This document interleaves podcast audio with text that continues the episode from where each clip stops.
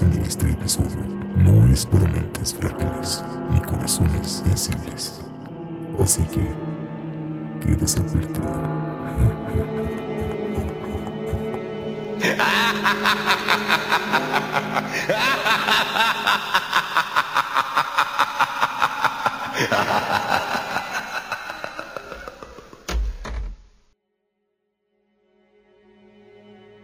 Así es, muchachos, bienvenidos al especial de Halloween de Inadaptado Podcast Show, episodio número 29.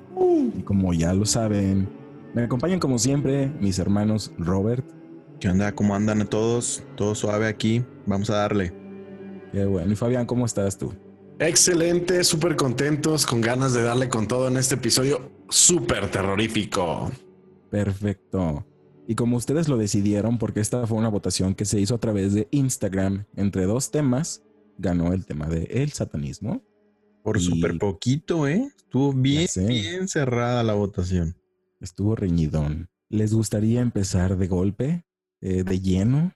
Como gorda en tobogán, nos vamos en este tema tan denso como lo es el satanismo. Me da miedo. Cuando me Sí, mejor, mejor despacito. Nos vamos despacito, ¿no?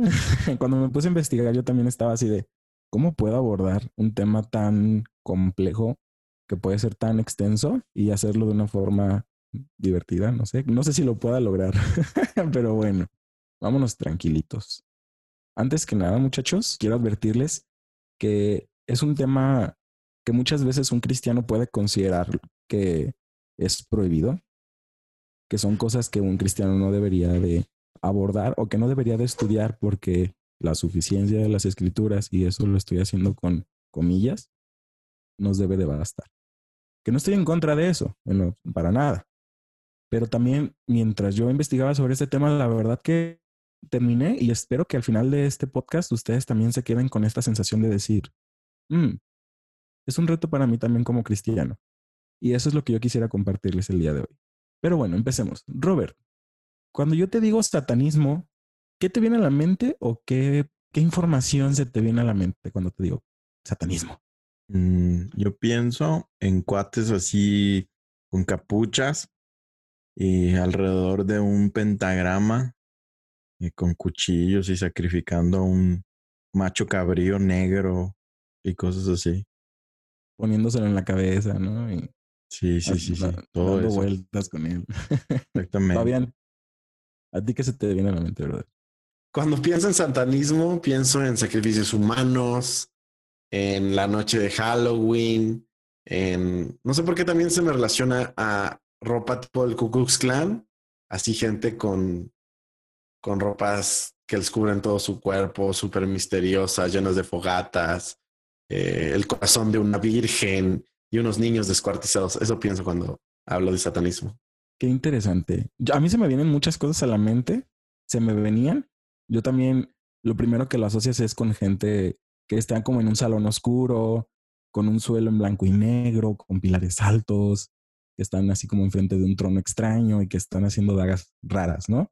Pero bueno, investigando, investigando sobre este tema, realmente yo quiero primero que nada aportar bajo la óptica que yo lo quiero como conversar, ¿no? Yo, nosotros somos cristianos y sabemos que en nuestra, de nuestra fe surgen varios personajes, ¿no? Sí, Desde- sí somos. sí somos, ¿no? Bueno, yo creo que sí, yo por fe. Sí somos, ¿no? Yo por sí, fe sí soy. Sí somos, Robert. yo sí, tú. Yo también, ¿no? No sé, tengo sí. mis dudas. Este, sabemos que de la Biblia se desprenden muchos personajes, ¿no? Y creo que Satanás es uno de los primeros personajes que se nos presentan desde el Génesis. Y básicamente esta palabra significa adversario. Se nos presenta como el enemigo tanto de la humanidad como de Dios. Pero nosotros, nuestra perspectiva como cristianos es que Satanás no está en una dualidad igual de poder ni de autoridad con Dios. Realmente es un ángel más, es un servidor más que se rebeló contra Dios pero que realmente no está como que luchando. ¿Ustedes piensan que, que puede ser el segundo ser más poderoso? del universo?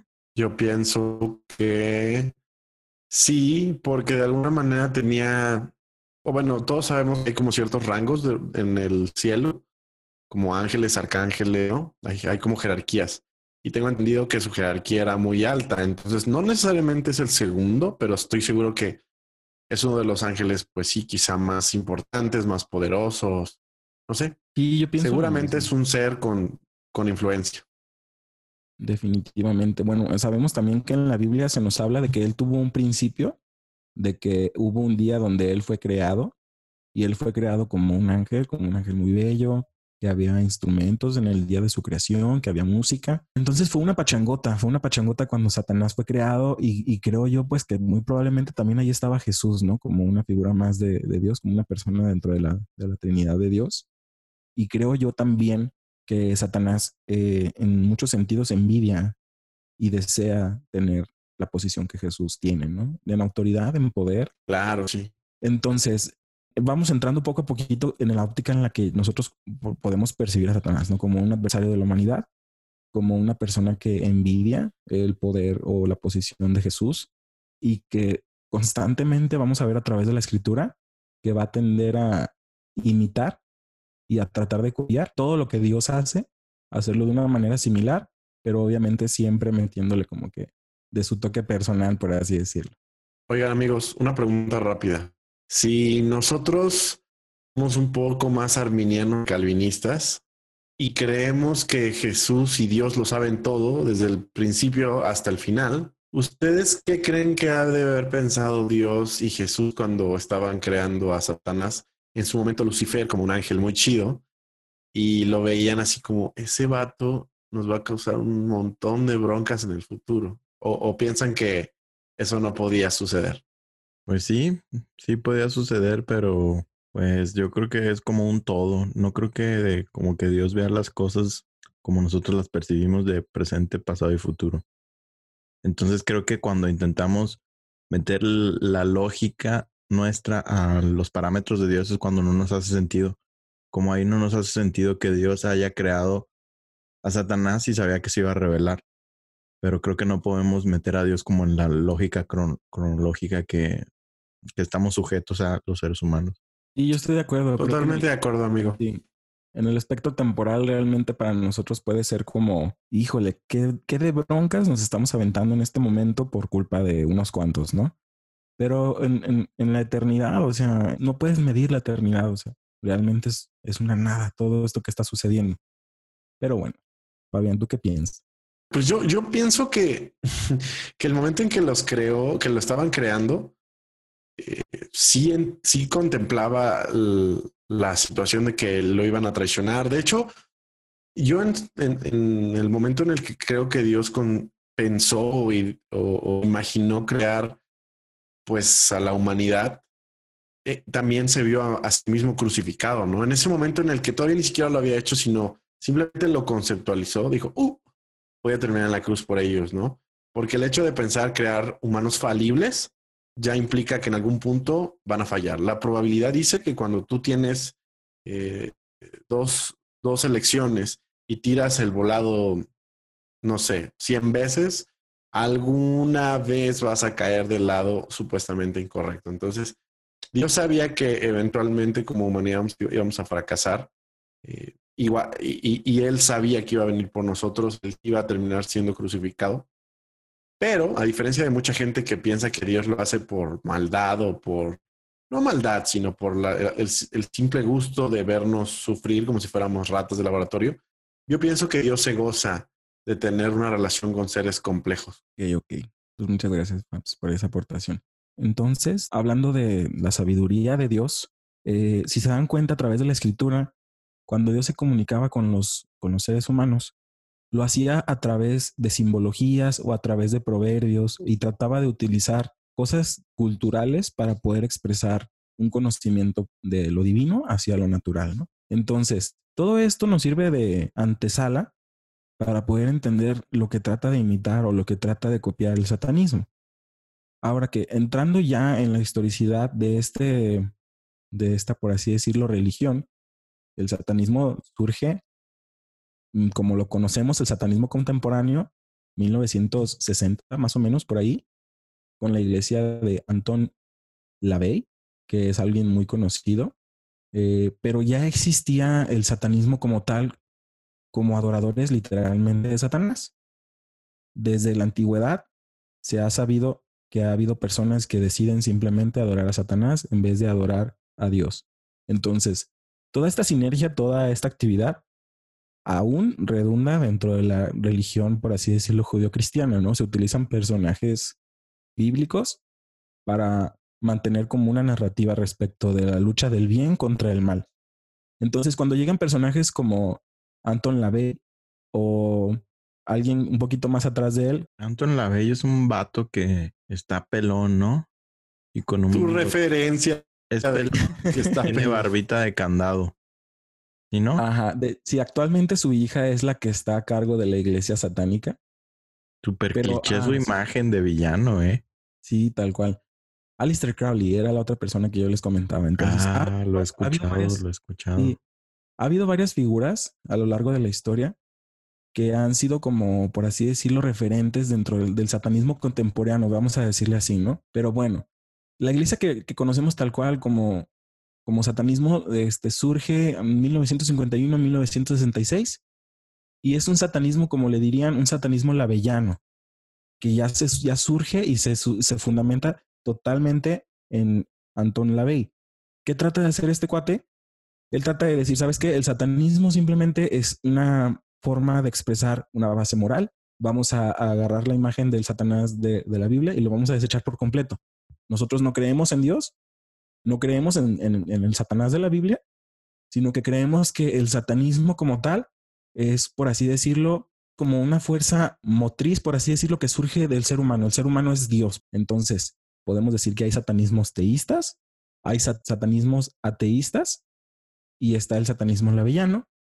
Entonces, podemos ver que incluso, incluso en el satanismo hay peleas de, de doctrinas, por así decirlo, ¿no? Hay gente que sí adora a Satanás como, como tal, hay gente que utiliza el satanismo, pero lo utiliza solamente como una especie de brújula moral, por así decirlo, y representa a Satanás esta idea de una moral que surge del conocimiento humano. Pero no me quiero adelantar. Así como me imagino que han de decir que el satanismo no es una religión, es un estilo de vida. Fíjate que ese es un punto que sí quiero abordar más adelante, pero tristemente yo me, mientras yo investigaba todo esto, me era difícil no hacer asociaciones con muchas cosas que dicen los satanistas, con lo que se dice actualmente en las iglesias, en muchas, en muchas iglesias realmente. sí, pero bueno, no, no, no hay que, no hay que adelantarnos tanto, pero bueno. Entonces, hay satanismos de diferentes tipos, por así decirlo, hay diferentes tipos de doctrinas satánicas, ¿no? Hay unas que simplemente se basan en el aspecto humano o moral de las personas y apuntan solamente en centrarse en el yo y en la mejora personal. Entonces eso también se me hizo interesante, pero bueno, no me voy a adelantar. Dentro del satanismo también existe algo que se llaman los dos caminos, el camino de la mano derecha y el camino de la mano izquierda. ¿Es dentro del satanismo de Anton LaVey? No, esa es una especie, no, es, es una forma de, de, estructurar ciertas creencias. Ahorita que les explique me van a entender un poquito más. Ok.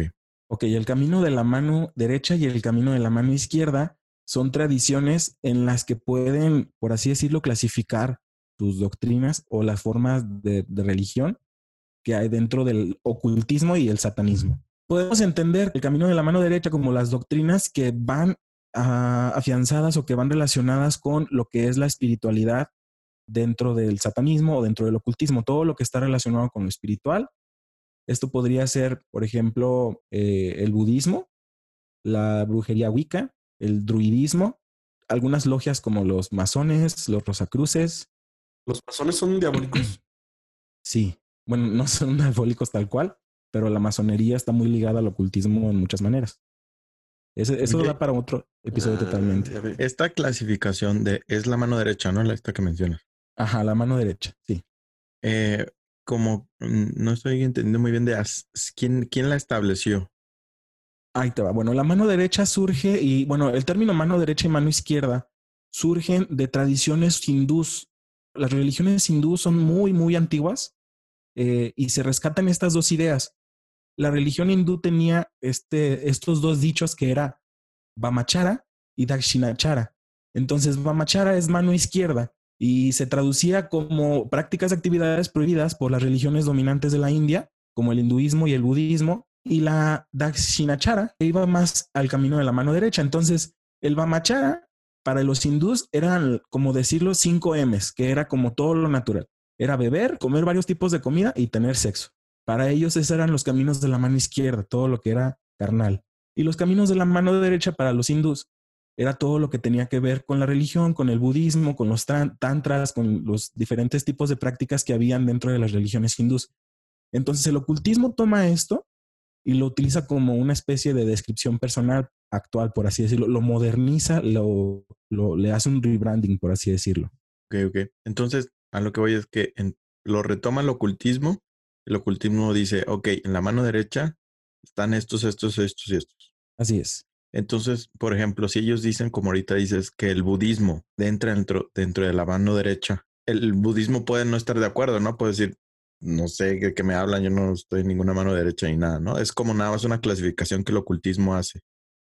Ajá, por así decirlo, así como nosotros como cristianos podemos decir que alguna práctica o alguna otra religión puede llegar a ser dañina o satanista, ellos también tienen sus preferencias e incluso hay personas que se han atrevido a decir que el, mismo cristianismo entra dentro de la mano derecha. ok, ok. ¿Quién dijo eso?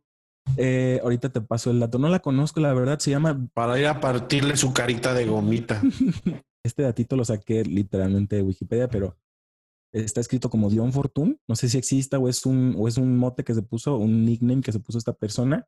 Esta persona ah, se atrevió a incluir a las religiones abrahámicas como el judaísmo, el cristianismo y el islamismo como parte de la mano derecha. Entonces, en la definición contemporánea de la mano izquierda se incluyen prácticas como la magia del caos, la orden tifoniana, la cual desconozco, la santería, el vudú, religiones afroamericanas, religiones paganas nuevas, entran dentro de lo que es la mano izquierda la iglesia de Satanás. Ajá, la santería, la iglesia de Satanás, el templo de Set, la orden de los nueve ángulos, el satanismo. La Santa Muerte. también, todo, en, todo eso entra dentro del camino de la mano izquierda. Ok.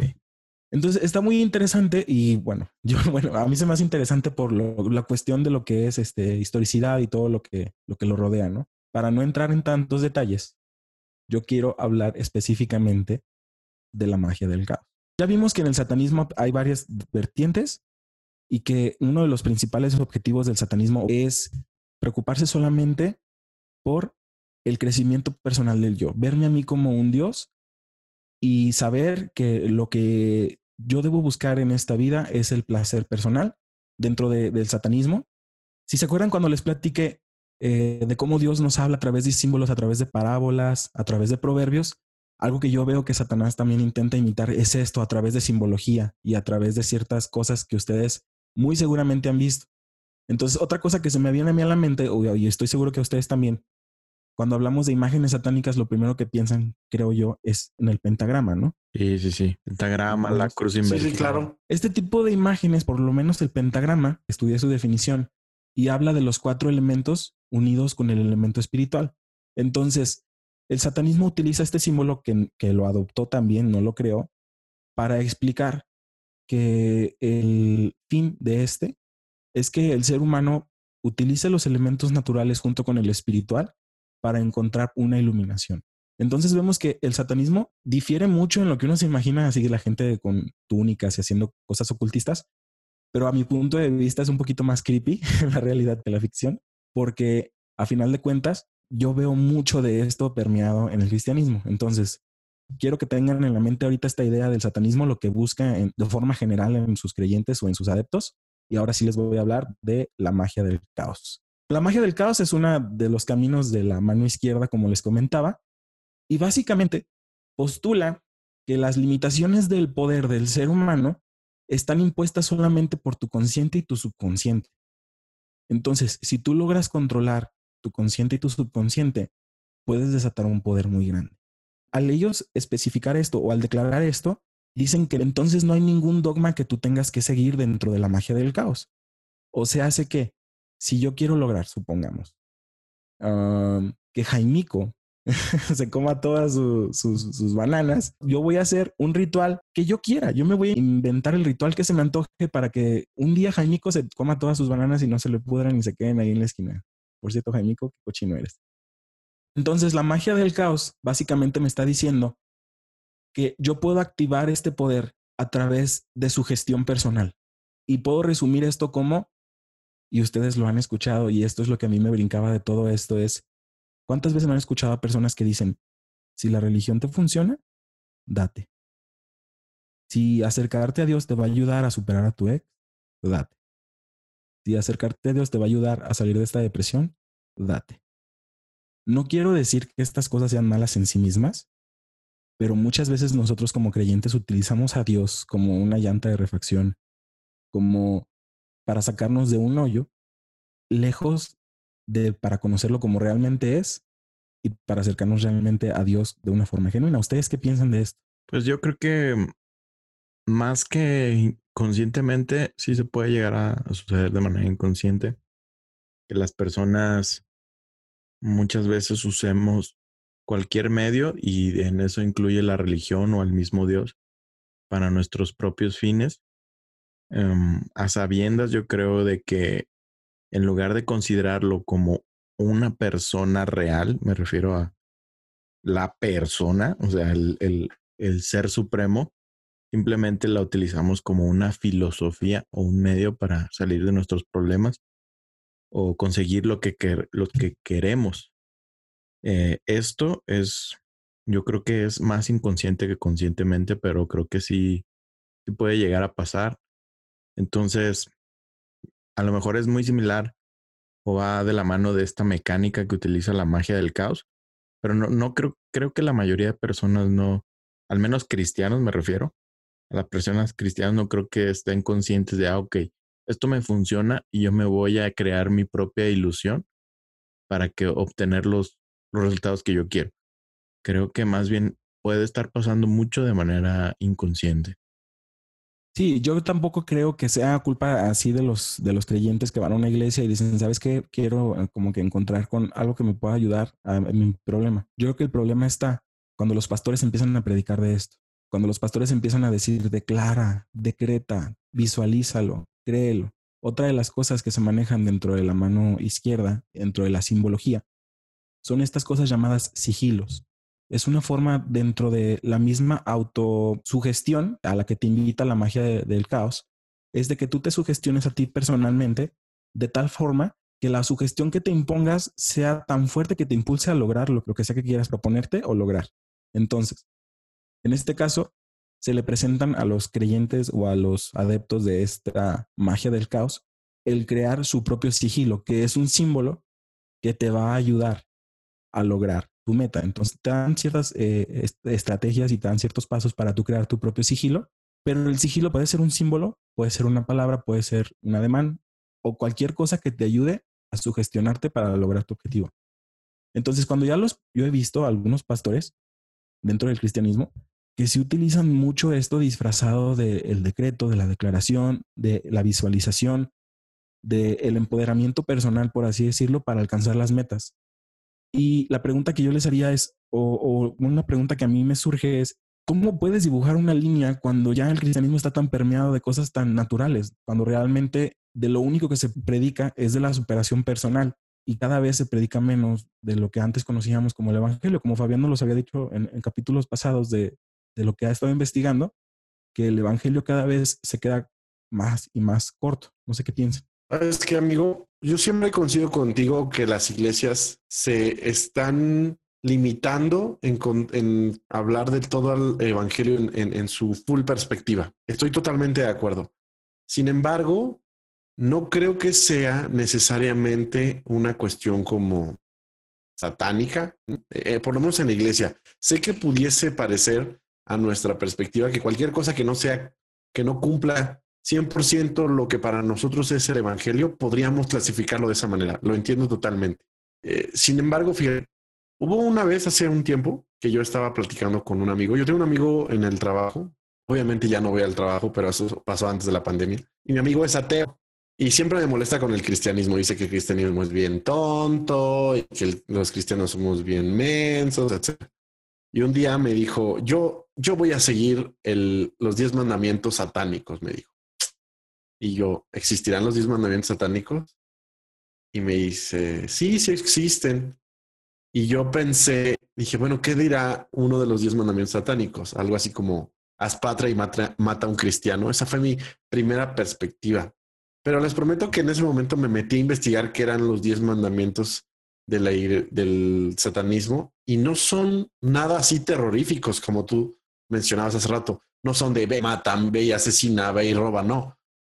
Simplemente son cuestiones humanistas. Es tú mantente feliz, haz lo bueno y edifica a, todos y bendice hasta que ellos te provoquen a hacer lo contrario.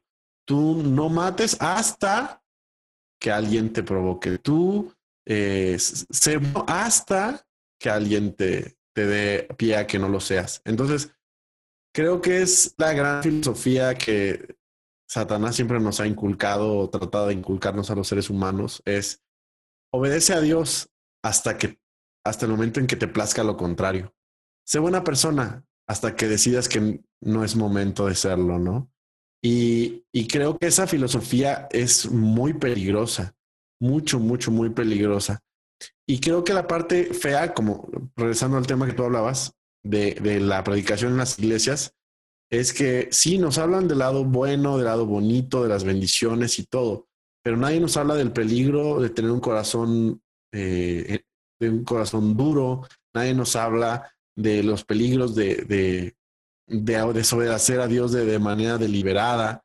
Y, y, esas cosas nos, nos alejarían del, de la doctrina satánica, ¿me explico? Donde tú haces lo que quieres hasta que te place. Entonces ahí podría ser un punto en el que coincido contigo, amigo, en el que la omisión no intencional del mundo cristiano hoy día podría ayudar a la gente a tomar una filosofía estilo satánica como la que te comento. Obviamente no la, la de sangre y corazones eh, abiertos en una noche de, de, luna llena, ¿no? Pero esa simple filosofía de, de haz lo bueno hasta que creas que, que ya no es necesario, ¿no? Sí, es que sabes qué, me voy a poner ahorita, este, esto ya fue todo lo técnico que, que, investigué, pero ahorita ya me voy a poner como un poquito conspiranoico, la parte que me gusta sacar de mí. Pero no sé, bueno, a mí me de repente estoy en TikTok y estoy viendo algunos videos y de repente me salen algunos típicos videos como fallo en la Matrix, no sé si les ha tocado verlos. Entonces... Eh, donde como son como de yabus. Como de yabus o como de que de repente algo sucede que no debió haber sucedido que ahí como que se vio, no sabe si fue un error de cámara y que de repente algo se movió o que pasa un gato y vuelve a pasar el gato, cosas así. Entonces, esos son divertidos, ¿no? Pero pensando en este término de fallo en la Matrix, de repente me, me pongo a pensar en, en esto de, de, de, cómo Satanás, sabemos también los cristianos que Satanás es el, el, el rey de este, de este mundo, ¿no? Entonces sabemos que él tiene control sobre todas las cosas que pasan aquí. Y cuando veo que todo está inclinado hacia el entretenimiento, hacia eh, los placeres de este mundo y a lo que tú dices, ¿no? O sea, un, una especie de, de altruismo en tanto no te sea incómodo, en tanto no te sea este, gravoso. Para mí esos son como los, los fallos en la Matrix que de verdad te hacen ver que hay como un sistema más allá o, o algo más, más grande. No sé, y me estoy poniendo conspiranoico. Pero de repente yo sí me tripeo y de repente veo esas cosas y digo, es que sí es cierto, o sea, ahorita todo está volcado y estamos grabando este episodio en vísperas de las elecciones de Estados Unidos 2020 y yo creo que es un sentimiento general de todas las personas que, que somos americanos, que ninguno de los dos presidentes parece tener eh, el liderazgo suficiente. Ahora, ¿a qué voy con todo esto? Que creo que de alguna forma es una consecuencia de que la sociedad ha vivido buscando solamente el entretenimiento. Entonces es como una consecuencia de que la sociedad ha estado buscando tanto y tan constantemente solamente el entretenimiento que ha llegado a tener líderes que parecen líderes de novela, parecen líderes de, de Big Brother, parecen personas que no están realmente preparadas para estar en su puesto. Hay una premisa que dice que la, la gente tiene a los gobernantes que se merecen.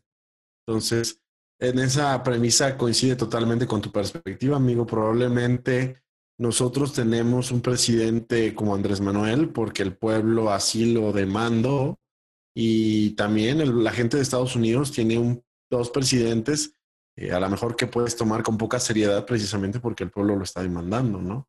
Dicen que donde hay oferta es porque hay demanda. Sí, claro, pero creo que de, de, en gran manera mucho de lo que tenemos como sociedad siempre es adoptado o adquirido por, por los americanos, los americanos por los europeos. Entonces, para mí es difícil no pensar que toda esta influencia, a final de cuentas, sí surge de una fuente muy, muy fuerte, ¿no? Entonces, ya después, si quieren, nuestra audiencia, podemos hablar de temas más conspiranoicos. Pero hablando de, por lo menos, el satanismo, mucho está relacionado con el ocultismo. Quise dejar de lado la masonería y todas las, sectas y los grupos secretos, porque hay podcasts muy buenos que hablan al respecto. Puedes ir y buscarlos, están muy chidos y te vas a educar al respecto. Pero en general sabemos, bueno, por lo menos yo soy de la creencia que de alguna forma todo esto, todo lo que nosotros vemos y, conocemos ya fue planeado o ya, ya de alguna forma la influencia que tiene surge de algo que ya fue impuesto desde arriba. No sé si me voy a entender. a ver, ayúdame explicándome un poquito más. O sea, ¿tú piensas que un líder global está planeando esta forma de cristianismo? Yo pienso que, por así decirlo, sí, uno uno, pero muchos líderes este, han planeado durante años eh, esta, eh, no esta forma de cristianismo, pero sí esta dilución que hay en, en la espiritualidad del ser humano en general. O sea, ¿tú crees que el cristianismo actual está diluido? ¿Tú crees? Sí, definitivamente. Amigo, pero realmente, ¿tú crees que qué es mejor? Y te lo voy a plantear con, con toda amistad en este proceso. ¿Qué es mejor? Yo creo que estamos en busca de un, de un punto medio porque antes éramos simplemente ignorantes y fariseos, porque esa es la realidad. El cristianismo, el cristiano en general no lee la Biblia, amigo. Ni siquiera la entiende por qué la debe obedecer. Se deja llevar en sí por sus líderes. La cultura oldie fue muchos años de esa manera y la gente que la leía ni siquiera la entendía. Ahora, sí, ahora nos fuimos a un extremo donde todo es humanista, todo es buena onda, todo es, eh, qué chido, Jesús es chido. Y, creo que estamos tratando de encontrar un punto de equilibrio porque ambas, ambas partes me parecen que no son lo que la iglesia de Jesús espera, ¿no? Creo que, no sé, podríamos esperar en los próximos años una iglesia híbrida entre los dos modelos, donde seamos celosos de Jesús, seamos celosos del Evangelio, pero también seamos razonables, eh, tengamos un buen criterio y, podamos ser comprensivos con la gente que, que viene de, pues de afuera, del mundo, como le llamamos de manera coloquial, ¿no? Sí, claro. Yo creo que el Evangelio es muy claro en decir qué es lo que realmente condena al hombre y cuál es la salvación del hombre. No creo que Jesús haya venido a él vino a revelarse tal cual y la condenación es que el hombre conociendo la verdad la rechazó. Eso es lo que la Biblia habla como condenación. Entonces, tal vez eh, me escuche muy apocalíptico o muy catastrófico y eh, pienso que estoy viviendo los últimos tiempos como muchas generaciones en su, en su momento lo han, lo han vivido. Pero el 2020 no ha sido muy motivante que digamos, muchachos. no sé qué piensan ustedes. Yo, yo fíjate que particularmente yo trato como de romper interiormente eh, estigmas y cuestionarme esas como mecánicas de pensamiento. Y una en la que yo he pensado es que siempre vemos que lo pasado es mejor y ese es un efecto en todas las cosas. Eso es como una visión nostálgica y una visión de que lo anterior era mejor, lo de antes era mejor, lo de antes era Mm, estaba más, en este caso, el cristianismo anterior estaba más apegado a la Biblia. Yo no creo que eso sea cierto. Yo creo que en cada época ha habido la gran mayoría de iglesias que hacían las cosas mal en distintas maneras. Por ejemplo, me viene a la mente la película que les comenté, no me acuerdo si el episodio pasado hace dos o tres, no recuerdo cuál, pero la que se llama El Diablo a todas horas. En esa película eh, sale eh, el que es un joven pastor y está en una iglesia y está engañando a medio mundo. Y ese pastor con muchas este, one-liners o frases así como remarcables, clásicas, se avienta su sermón y todos, amén, aleluya, no, qué bendición. Y todos súper engañados. Entonces yo creo que lo transporta a la actualidad y es lo mismo en otro formato o con otras artimañas, estrategias, porque creo que el hombre siempre tenemos en nuestra naturaleza el, el engaño y el estafar y el utilizar todo y no excluye las cosas de Dios para hacer negocio o para tener poder de alguna u otra manera. Entonces, ¿qué es lo que recordamos del pasado? A los aquellos que sus palabras mm, sabemos que fueron inspiradas verdaderamente por Dios, ¿no? Como mencionaba Fabián en el pasado episodio a Spurgeon, a John Hus, a Weasley, a Lutero, a todos esos grandes maestros que, que trascendieron las épocas. Pero yo creo que en la época de ellos, la gran mayoría del cristianismo estaba para la fregada y había engañadores, estafadores, como ahorita o peor, y con distintas, eh, eh, no sé, cosas.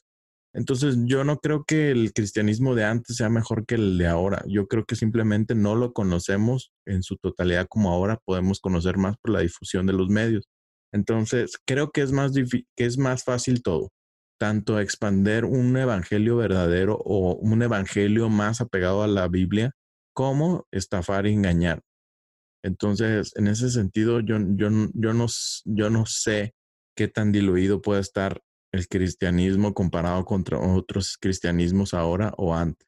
Eh, yo te entiendo completamente y estoy totalmente de acuerdo contigo. De hecho, yo coincido con que eh, somos muy nostálgicos y a veces nos acordamos de los pedacitos buenos, pero nadie se acuerda de las grandes derramadas de estiércol que cometimos en la historia. Pero también creo que como hacen falta a lo mejor uno que otro Spurgeon por ahí en el, el día de hoy, eso es lo que hace sentir, por ejemplo, algunas personas que no hay quien levante la voz en este momento eh, con mayor autoridad. Todos los grandes líderes globales que conocemos en el cristianismo, por lo menos de nuestro lado occidental, pues son muy suavecitos.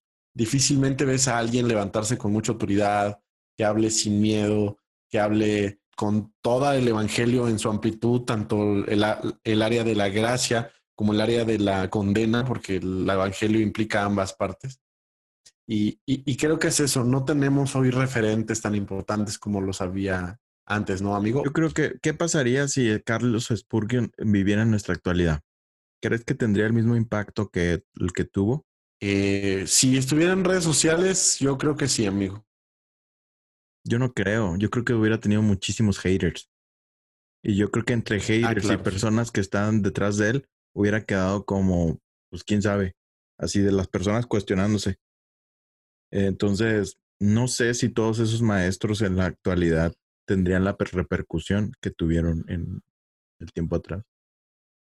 Pues es que entonces eso haría que, que, no fuera tan fácil predicar el Evangelio. O sea, es que tú acabas de decir ahorita que para ti es igual de fácil predicar un Evangelio sencillo que un Evangelio bíblico pero al mismo tiempo dices que Charles Spurgeon no hubiera tenido el mismo auge. No, digo que no sé. Digo que no sé. A lo que voy es porque, y lo menciono porque Fabián dice que hacen falta líderes. Pero yo digo, a lo mejor esos líderes están, pero están revueltos en todos los, eh, muchos líderes que están levantados y, eh, y muchas personas que, que, que, es mucho más fácil o difícil, según lo, lo, lo, uno lo vea, eh, hacerte de seguidores en las redes sociales. Es mucho más fácil o difícil. Pues sí. Eh, y alguien que a lo mejor sea un buen líder puede perderse entre los miles de líderes que simplemente tienen conocimientos de, de cómo hacer seguidores o de cómo tener una buena oratoria o de cómo eh, levantarte en redes sociales.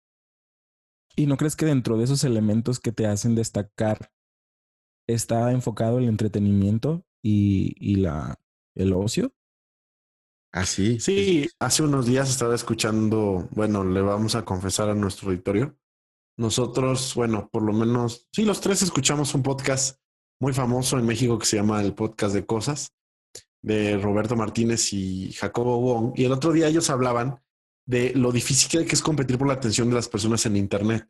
Porque ellos como eh, generadores de contenido, dice, nosotros competimos contra bebés, eh, gatitos bebés, perros, perros, jugadores de fútbol y chicas eh, en bikini con las chichis de fuera.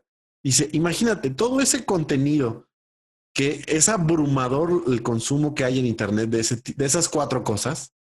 Nosotros tenemos que competir por sobresalir. Ahora me imagino que eso es a lo que habla Roberto, ¿no?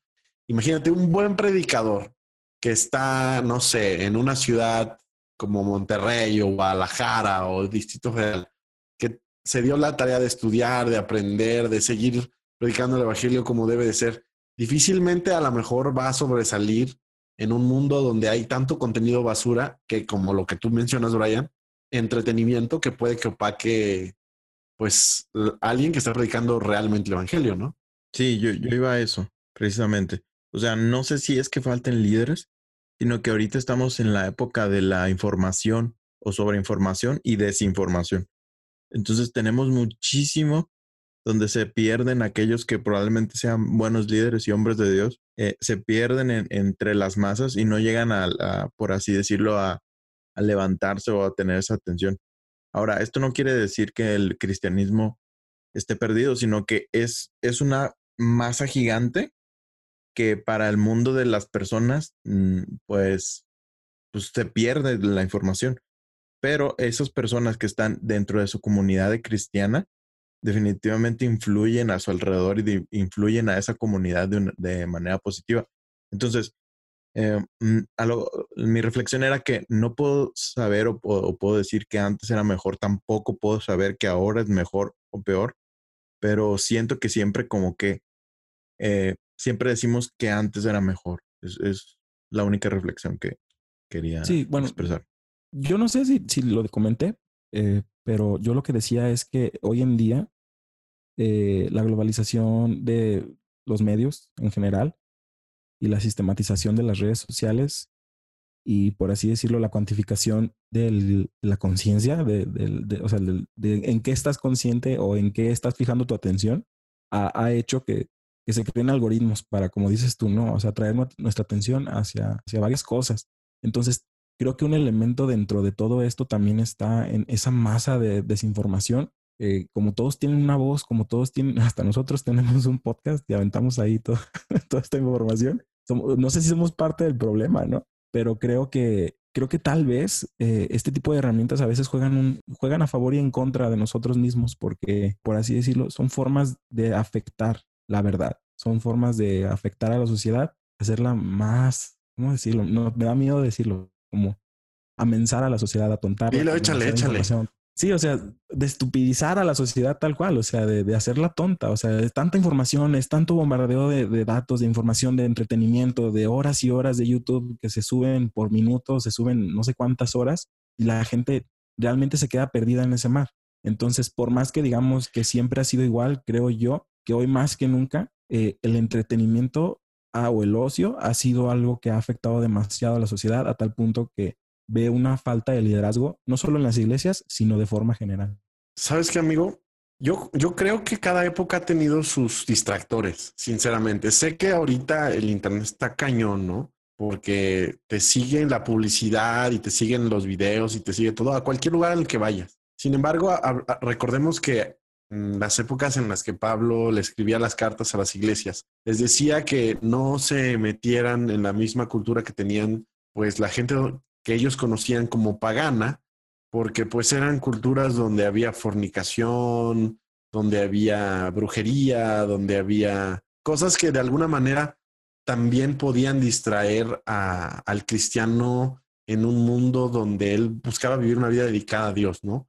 Entonces, creo que cada época tiene sus formas de distracción, eh, con sus variantes, ¿no? Sinceramente. Pero yo sí creo, amigos, fuertemente, que el ruido tan importante, que del cual nosotros somos parte, porque este podcast es más ruido en Internet, digo, ruido de buena calidad ¿eh? y muy buena información, pero sí deberíamos al final sugerirle a la gente que cierre su compu, que cierre su celular y se ponga a leer la Biblia, ¿sabes?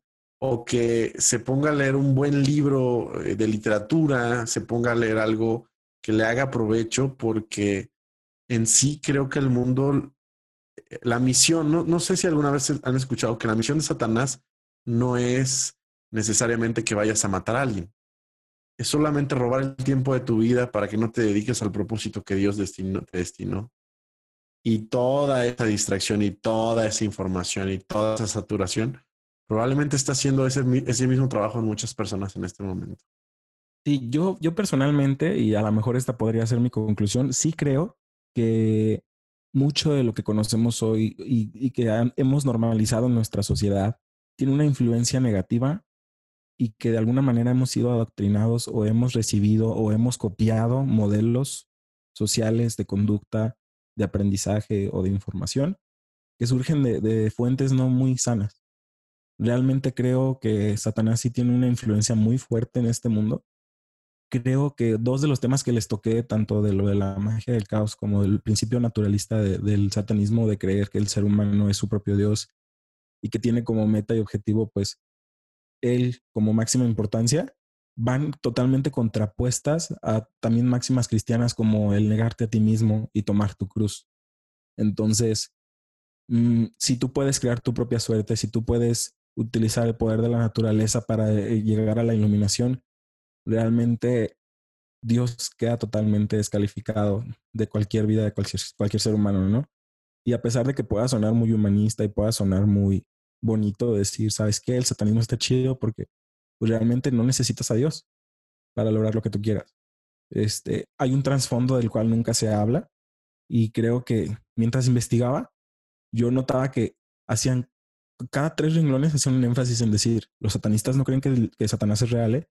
O sea, los satanistas creen que Satanás es una figura nada más filosófica. Satanás no es real, dude. o sea, Satanás no es real. Entonces, como que se me hizo muy forzado incluso el decir, o sea, ya tranquilos, pues ya, ya, ya dijiste que no crees en Satanás como, como un ser real. Pero creo que a final de cuentas, sí, sí, sí va implícito y es una parte del engaño, ¿no? Sí va implícito el, el, el adorar, a final de cuentas, a, alguien más. Entonces, eh, esa sería, yo creo que de mi parte sería una una breve conclusión, pero no sé qué piensen ustedes al respecto. Yo pienso que definitivamente, como tú lo dices, el, ese satanismo es mucho más peligroso que el de las capuchas, que el de las personas vestidas de negro y sacrificando vírgenes en las noches de Halloween y machos cabríos, etc. Porque es un, una corriente de pensamiento, como bien lo describes, puede meter en todos lados. Y, aunque eh, en mis puntos que mencionaba era como realmente una reflexión de, analizar fríamente las cosas y no por cliché, creo que sí, sí pueden estar influenciadas muchas iglesias por esa filosofía satánica, por esas corrientes de pensamientos satánicos que no parecen satánicos, porque no te están diciendo eh, que adores a Belcebú y que te le postres y que te tatúes el 666, no te están diciendo eso. Están diciendo cosas que aparentemente son muy positivas y que son para tu crecimiento y que son para el bien de los demás y, una filosofía de vida que aparentemente es muy sana, pero que quita el foco principal, que es nuestra, nuestra vida dependiendo totalmente de Dios y no de nosotros. Y eso que mencionas eh, me hace mucho sentido que te digan siempre, no creemos que Satanás es verdad, no creemos que Él es una persona, porque eh, en muchas frases he escuchado, una, más bien muchas veces he escuchado una frase que dice que el mayor engaño de Satanás a la humanidad es hacerle creer que él no existe. Dice que es, ese es su mayor engaño, porque así no estás alerta, porque así no, no tienes esa amenaza con la cual dependas de Dios para que te libre de, de él.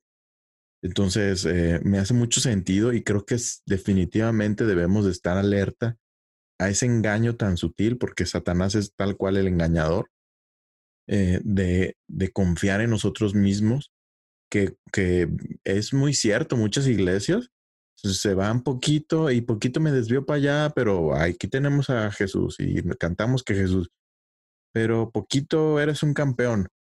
Y, y, ahí, y, ahí, metemos a Dios eh, también. Entonces sí tenemos que estar muy, muy alerta y tener muy claras nuestras convicciones. Eso lo creo también muy importante. Recordemos que el engaño de Satanás. El primero, ni siquiera nos vayamos a más partes de la Biblia. El primero fue, sí, sí, sí, sí, Dios te dijo esto. Pero ¿qué tal si tú le das, además, eh, si además tú vas por lo que tú deseas? ¿Me explico? O sea, sí, Dios te prometió, Dios te dio, Dios te... Pero ve por algo que Dios no te haya dado, ¿no? O sea, ambiciona, supérate, sé más grande, porque tú tienes la opción de elegir si quieres quedarte con lo que Dios decidió que te iba a ser para ti o tú querías más. Esa es la filosofía de, Satanás con la que engañó a Adán y Eva y con la que creo que va a seguir engañando a, a muchos hombres durante la historia, eh, porque esa frase que les acabo de decir simplemente es un reflejo de tu rechazo de Dios. ¿Sabes qué, Dios? Estás chido, pero la neta yo quiero algo más. O sea, está padre tu filosofía de que el Edén está bonito y que todo es para mí, pero yo quiero eso que tú no quieres que yo tenga. Entonces, pues sí, desafortunadamente el mundo está lleno de ese humanismo, de esa superación personal, de ese no necesito a Dios, de ese para qué, para qué creer en Dios si yo lo puedo todo, si soy un ser humano increíble, un semidios casi.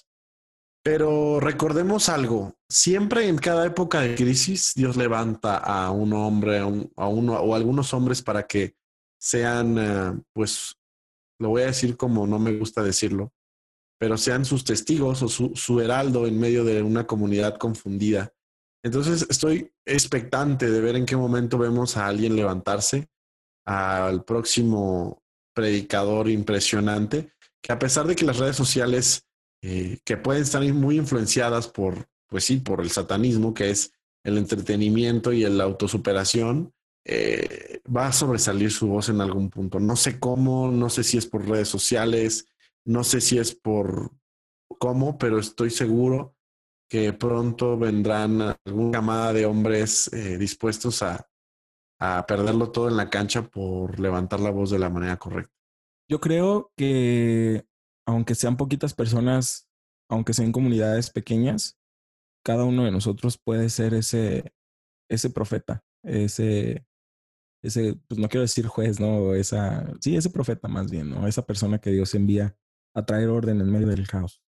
Entonces, tal vez no como antes. Y, y eso, es, eso es lo más, lo más importante de todo, ¿no? Como que ya estamos tan es que hay, una palabra en específico, pero ya estamos tan acostumbrados a, que lo que sigue tiene que ser bien trending y tiene que ser viral y tiene que ser bien fuerte, que Jesús va a venir como ladrón en la noche, va a venir cuando menos te lo esperes, va a venir de la forma en que no lo esperas, en la forma en la que no lo buscas. Entonces, creo yo que también esas personas que te pueden acercar a Dios o esas iglesias que te pueden ayudar en tu camino cristiano, en tu crecimiento, como creyente y en, tu comunión con Dios, tal vez no tiene que ser la iglesia más grande, tal vez no tiene que ser el video más viral, tal vez no tiene que ser la persona con más likes, con mejor look, con mejor eh, dicción, con mejor eh, forma de predicación. Y tal vez eso está bien. Tal vez deberíamos de dejar de buscar como sociedad el, lo, lo, que más brille, lo que más haga ruido, lo que más sea más fuerte, lo que sea más alto, lo que sea mejor. Y empezar a buscar en lo humilde, en lo pequeño, y ah, tal vez vas a encontrar una joyita de iglesia que tiene como 20, 30 integrantes nada más. Puede ser. Puede que no, puede que sea una iglesia grande, pero todo puede pasar. Entonces, muchachos, ¿alguna otra cosa que quieran añadir? De mi parte es todo, Brian. Em, solo recordarle a nuestro auditorio que el satanismo no es como nos los imaginamos a veces en las caricaturas. Eh, es mucho más sutil a veces de lo que quisiéramos.